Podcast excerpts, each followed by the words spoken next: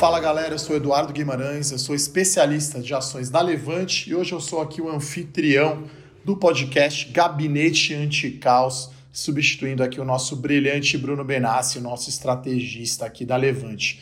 Hoje eu estou aqui com o Murilo Breder, analista de ações. Tudo bem, Murilo? Fala, Edu. Tudo jóia, cara? Vamos para mais um Gabinete Anticaos, episódio número 13 agora, né? É, isso aí. Muita incerteza, mas acho que as coisas nessa segunda-feira começaram um pouco melhor, né? Acho que, ao contrário aí dos últimos dias que a gente via o índice futuro americano de ações lá, o S&P, fortemente negativo, repercutindo aí o final de semana Dessa vez, apesar do Trump ter dito né, que o lockdown, o isolamento social, vai até o final de abril, a gente viu o mercado um pouco mais normal agora, né, Murilo?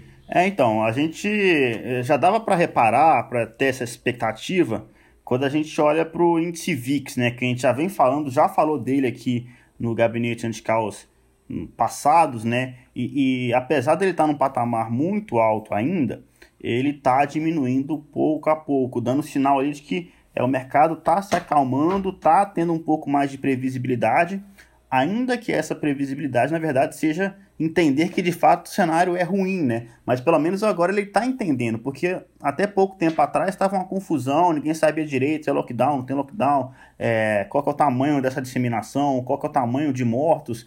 É, hoje essas incertezas diminuíram, a gente ainda vai falar de algumas delas hoje, como por exemplo o desemprego, mas o mercado está se acalmando, né? Mesmo assim, é, e, você falou do, do Trump, né, é, estendendo o lockdown até o final de abril, a gente teve uma notícia positiva, apesar dessa ser potencialmente negativa para a economia, né, que foi o fico do Guedes né, no final de semana. Né, ele fez uma live ali.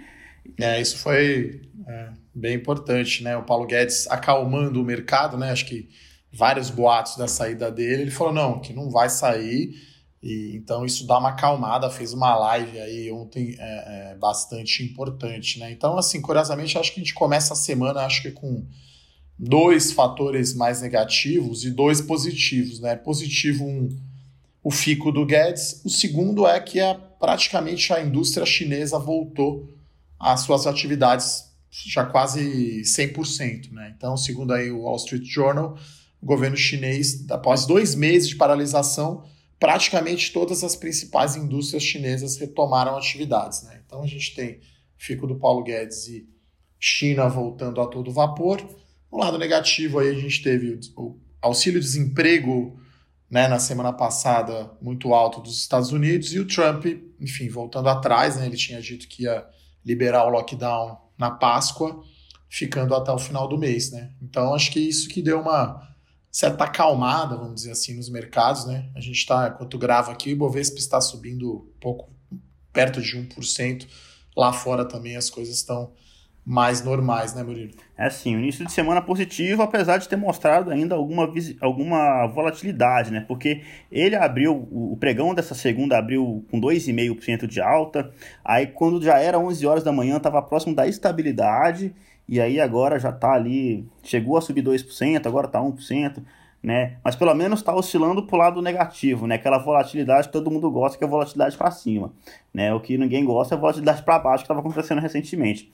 Mas enfim, ainda tem um pouco dessa volatilidade. E aí no lado das notícias da, da pandemia, né? O foco agora passa a ser os Estados Unidos, né? Porque é o país que tem agora o maior número de casos confirmados, então é, e sem falar, então, que é a maior potência econômica do mundo. Então, os Estados Unidos vai ser o grande termômetro né, do que, que vai acontecer aqui no Brasil. Inclusive, por isso, a gente, né, entre, entre as coisas que a gente vai destacar hoje aqui nesse gabinete de causa, a, a solicitação de desemprego lá nos Estados Unidos na semana passada, né, que é algo para chamar atenção aqui no Brasil também.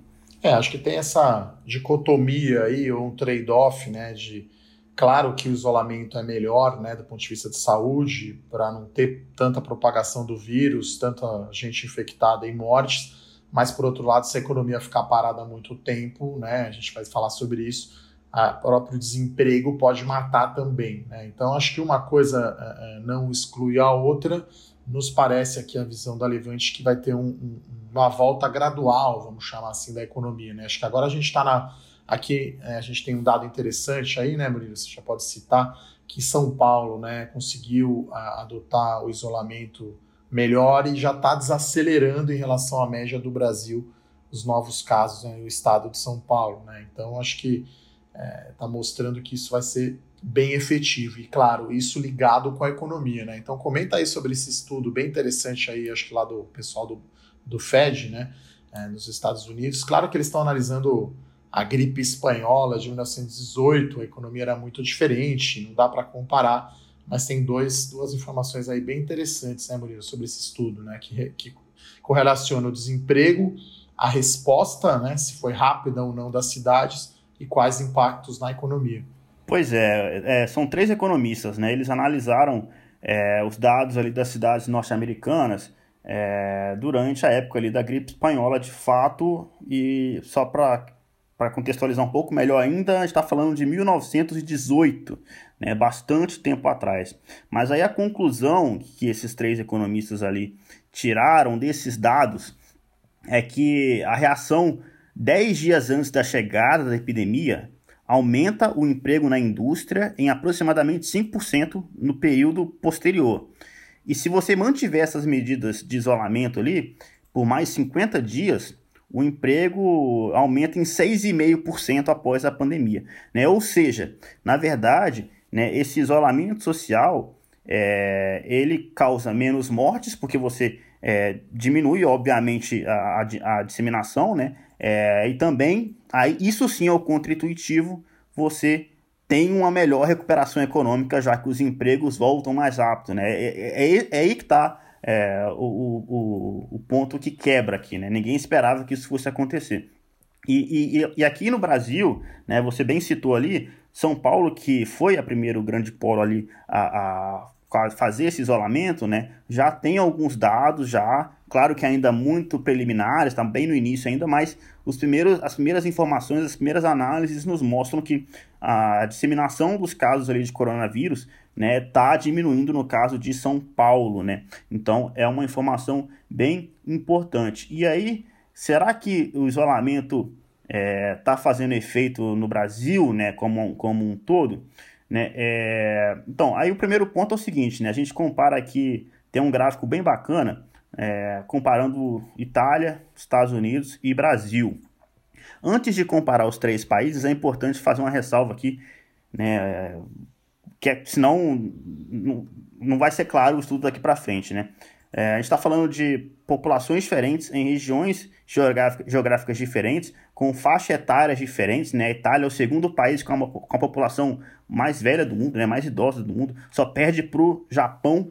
É... E assim, feita essa ressalva, né, de que são países diferentes, com populações diferentes, em locais diferentes, é...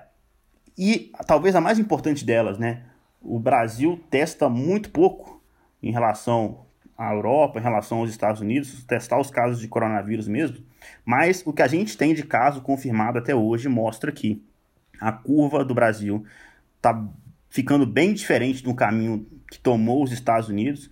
E aí, se você acompanhar o relatório, você vai ver que a curva dos Estados Unidos ela sobe muito rápido, né, em questão de um intervalo muito curto de tempo, e a Itália ainda continua subindo muito forte. O Brasil, aparentemente, né? De novo, ainda são dados preliminares, mas tá, é, a curva do Brasil está ficando se separando um pouco da Itália, o que é um bom sinal. Então, em relação. É, a gente pegou bastante aqui para falar de isolamento, para falar que até então parece que está funcionando. A gente está conseguindo achatar essa curva do lado da saúde, só que aí né, tem causa um outro problema que aí sim é o da economia, né? O que a gente também traz muitos dados aqui para falar de economia, né? O primeiro deles é um estudo da OCDE falando que a cada mês parado de confinamento se perde né, dois, dois pontos percentuais do PIB. Né? Então, um estudo bem recente, essa fala ocorreu é, na, na quinta-feira no estudo da, OCDE.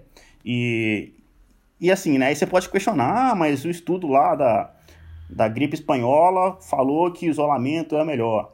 Né? Está comprovado que é o melhor. Então, esse estudo seria inquestionável né, se os dados fossem recentes, se o país fosse o Brasil e se o grau de industrialização ali da matriz econômica fosse a mesma. Né? E, no entanto, a gente está numa situação totalmente diferente, os dados são 100 anos atrás, literalmente, é dos Estados Unidos, não é do Brasil, e hoje o grau de industrialização é bem maior do que era. Então, quando você tem uma paralisação dessa, a, o impacto na, academia, na, na economia é de fato é muito mais forte do que era anteriormente, né? E aí saiu até um estudo recente aí da XP sobre ela entrevistou 392 empresas. E aí um dado assustador é que 40% delas falaram que vão ter problemas de caixa a partir do trigésimo dia de paralisação. E para piorar tudo isso, né, é, tem uma pesquisa aqui também do Datafolha que 11% das micro e pequenas indústrias paulistas é, não tem capital de giro suficiente para manter suas atividades por mais de um mês. Então, assim, é, tá, a, a, saúde, a gente aparentemente está conseguindo controlar um pouco melhor. Mas daqui a algum tempo, daqui a questão de poucos dias, poucas semanas, né, a corda vai começar a apertar no pescoço dessas empresas. E aí, essa é uma preocupação válida. Por que, que é uma preocupação válida? Porque, e aí de novo, sempre com estudos, tem um outro estudo falando aqui que o desemprego mata também, né? É um estudo financiado ali pela Universidade de Zurique, ele, ele pegou os dados entre anos 2000 e anos 2011, e entre os... É, eles descobriram ali que um em cada cinco suicídios no mundo estavam relacionados ali ao desemprego. Na verdade, foi o, os pedidos de auxílio-desemprego, né? Então, esse número que acho que assustou muito semana passada né, no mercado, quase 3 milhões e 200 mil pessoas pediram auxílio-desemprego, né? Então, aí, enfim, se acontece nos Estados Unidos, se projeta que vai acontecer aqui, né? Então, acho que a gente aqui está numa linha levante muito mais gradual, ou seja, né? Parece que é um custo altíssimo para a economia ficar parado até o final de abril, né? É, mas eu acho que é questão de acompanhar. A gente acredita aí que mais 15 dias, né? Não coincidência, né? Domingo de Páscoa termina a quaresma, né? Os 40 dias do carnaval. Então, a partir daquela semana ali, do dia 13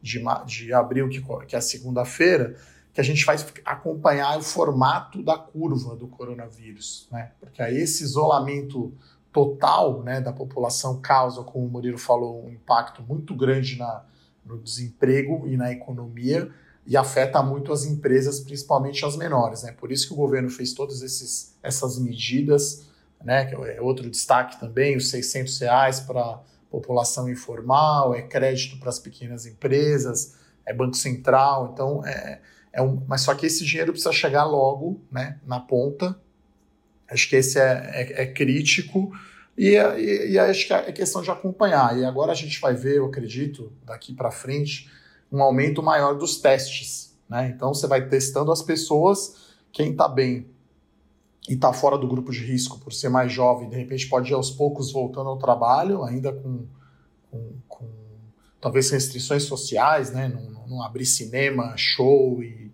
restaurantes e tal, mas as pessoas voltam a trabalhar né? E, e, aí você vai isolando, que foi o que foi feito na China, né, Murilo? O sucesso chinês não foi só isolar o Wuhan lá, a província, foi ter separado quem está doente de quem está sadio, né? Então, esses hospitais aí de campanha que eles estão montando no Paquimbu, no AMB aqui em São Paulo, né, separa quem foi positivo para diminuir a propagação né, da, do coronavírus. Né? Então, acho que é, é chave aí esses próximos 15 dias, né? Porque a, a a quarentena para valer, eu acho, em São Paulo e no Brasil começou no domingo passado, então a gente está falando aí de uma semana, né? Então acho que vai fazer duas semanas agora, né? Vai dar uns 15 dias no meio dessa semana, que realmente, né? O, o, na quarta-feira retrasada que o governo de São Paulo fechou os shopping centers, fechou o comércio.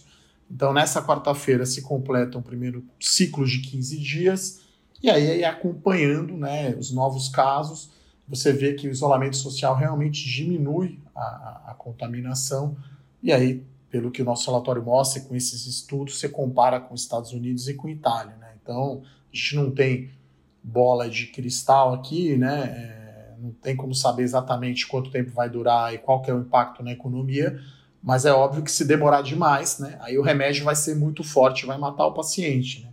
acho que fazendo uma analogia aí que eu sempre gosto de usar. É, essa, essa, é a grande, essa é a grande preocupação, né? Quando quando a gente olha para o gráfico de desemprego lá nos Estados Unidos, A gente não acha que vai acontecer a mesma coisa aqui no Brasil, porque é uma situação diferente, né? Aqui as leis trabalhistas são bem mais rígidas do que lá. É, demitir um funcionário no Brasil custa caro. Lá nos Estados Unidos eles demitem já pensando em contratar o funcionário de novo daqui a um período de dois, quatro meses. Aqui não tem essa flexibilização né, igual tem lá. Então, é, enfim, não, não vai ser esse caos ali de desemprego igual lá nos Estados Unidos. Agora, né, as empresas de fato estão passando por um aperto.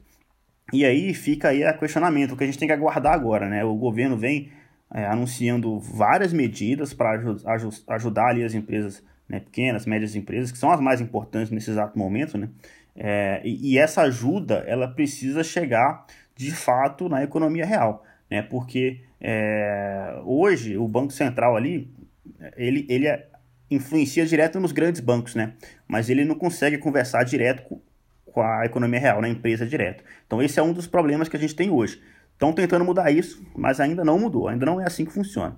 Então, é, temos que aguardar. Esse, esse aumento de novos testes aí vai ser um dado importante para a gente, porque até então a curva que a gente mostra aqui, ela, ela dá uma perspectiva positiva, mas de novo, são poucos testes que nós fazemos. A partir desse momento, com novos testes, aí sim a gente vai ter uma visão muito mais real na nossa curva né, é, de, de, de, novos casos. E aí, assim, para finalizar, né, a gente ponderou aqui os dois lados: economia, ponderou saúde.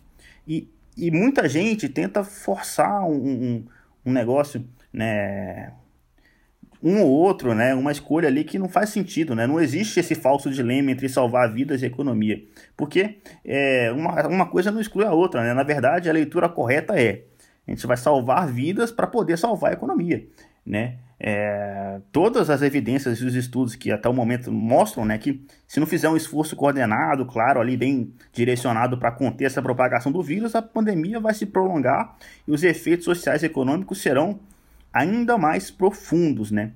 E aí, assim, tudo dando certo, né, o nosso cenário otimista aí, é, a gente pode pensar sim né, em, em, a economia voltar a reabrir de uma forma gradual, como você já, já pontuou né, alguns minutos atrás. Agora, essa o mais importante também, né, essa, essa reabertura gradual, ela precisa ser muito bem alinhada ali, né, entre governadores, prefeitos e, próprio presidente, né, coisa que hoje ali tá meio difícil de acontecer, né, tá, tem um certo atrito, né, tem que ser bem alinhado, porque senão vai virar uma bagunça. Cada governo, cada estado libera alguma atividade, enfim, e aí né, ninguém vai voltar, na verdade vai ser um efeito pior, né, vai, vai aumentar o número de novos infectados. Então, vamos seguir de olho, né? Acho que a gente conseguiu levantar aqui os dois lados aqui da moeda. É, não tem uma escolha certa, não tem uma escolha óbvia, mas o que a gente tentou trazer é não existe né, um lado só. A gente quer é, os dois lados são importantes e né, a gente tem que ficar de olho na economia sim, porque é, pode sim tornar um problema muito maior do que, enfim, do que a gente pode pensar hoje, né? Tudo bem que média, enfim, todo mundo muda semanal, né? Enfim, apontando uma queda de PIB esse ano de meio por cento. Tem gente aí muito pessimista. Acho que é muito cedo para fazer essa, essa conta. Acho que é, é, é um trade-off e tem que ser gradual essa transição, né? Não dá para sair de quarentena total para voltar à vida como era antes do negócio, de uma, de uma hora para outra. Acho que tem que ter muito teste, e aí provavelmente a hora que começar a testar vai ter um pico de casos no Brasil e depois a curva vai é, amenizar. A gente acredita aí que é no meio de abril que essa curva deve amenizar aqui no Brasil. E aí, quando a curva amenizar, você pode amenizar o isolamento, né, voltando a trabalhar e aí e continuar acompanhando é, casos de coronavírus e como está o sistema de saúde, e aí numa coisa gradual talvez no final de maio, né, se for mais ou menos o ritmo que foi lá na China, em dois meses as coisas quase que voltaram ao normal, né? Então é um processo lento e aí precisa ter muita paciência, claro, para poder, enfim, lidar com essa nova situação que é inédita, né? Ninguém nunca passou por essa certeza tão grande assim, né, Murilo? É verdade. Mas o lado não eu ia falar positivo, mas não é positivo, né? O lado, enfim, do copo meio cheio, vamos dizer assim, é que pelo menos agora, né, o mercado ele passou a, a enxergar, a ver que essa é, é realmente o cenário, né? E, então o mercado está se acalmando um pouco mais. Né? Já tem algum tempo que a gente não vê ciclo breaker depois de, daqueles vários seguidos, né? E espero que não, não vejamos mais mesmo, né? É, mas é, o cenário, né, igual você falou, é, abril, maio ali que a gente vai ter esse achatamento, né? Então o buraco é mais embaixo, não adianta achar que é, as coisas vão voltar a ser como eram antes em questão de dois dias, uma semana. Né? Realmente é, é uma coisa muito mais complexa ali que está acontecendo nesse exato momento. Mas é isso, é, missão cumprida, né, Edu? Trouxemos aqui, ponderamos os dois lados. É, e, espero que agora a gente consiga amadurecer né, essa discussão, porque tinha muita é, ah, eu sou a favor disso, eu sou a favor daquilo, mas ninguém falava dado. Né? Agora sim, a gente tem os dois lados. Né? Tem o desemprego matando, tem o desemprego possivelmente aumentando no Brasil, pequenas e médias empresas sofrendo cada vez mais, mas você tem também né, a necessidade ali de controlar a disseminação do, do, coronavírus e o isolamento social está funcionando, pelo menos é, os que, é o que nos dizem esses primeiros dados aqui que a gente já tem na mão. Bom, acho que era isso que a gente tinha para trazer para vocês nesse Gabinete Anticaos, aí o episódio número 13. Hoje aqui, excepcionalmente, eu fiz a participação aqui do grande Bruno Benassi com o Murilo Breder, aqui analista de ações. Valeu conversar contigo aqui, Murilo. Vamos continuar acompanhando o mercado aí, levante junto aí com os nossos ouvintes, seguidores, para ver o que está acontecendo no mercado, trazendo análise, trazendo dado, né, Murilo? É isso aí, essa é a nossa função trazer dado, dar um pouco de luz e melhorar sempre a discussão aqui né, sobre o que está acontecendo em nosso país, né, trazendo a real mesmo para os nossos ouvintes, né, sem enganar ninguém, mostrando realmente a verdadeira cara, mostrando que a gente está aqui nesse momento. Né, seja quando a bolsa estava lá em 120 mil pontos, ou seja agora aqui nos 70 mil, nós estamos do lado de quem quer investir cada vez melhor. É isso, só uma correção, 74 mil. Então, semana passada a bolsa subiu 10%, então foi uma das melhores semanas aí, depois de semanas terríveis, sem circuit breaker. A volatilidade está alta ainda, o VIX está perto de 60 pontos, mas tá, as coisas estão se normalizando, leva um tempo, e a gente vai continuar aí com uma volatilidade ainda mais controlada no curto prazo, mas enfim, nas, nas, nas, no caos que surgem oportunidades, né? É essa a ideia. É verdade. Bom, é isso, né, Murilo? Vamos deixar aquele abraço então para o pessoal, nossos ouvintes aí do Gabinete Anticaos. E até a próxima. Valeu, galera. Forte abraço. Valeu, um abraço. Tchau, tchau.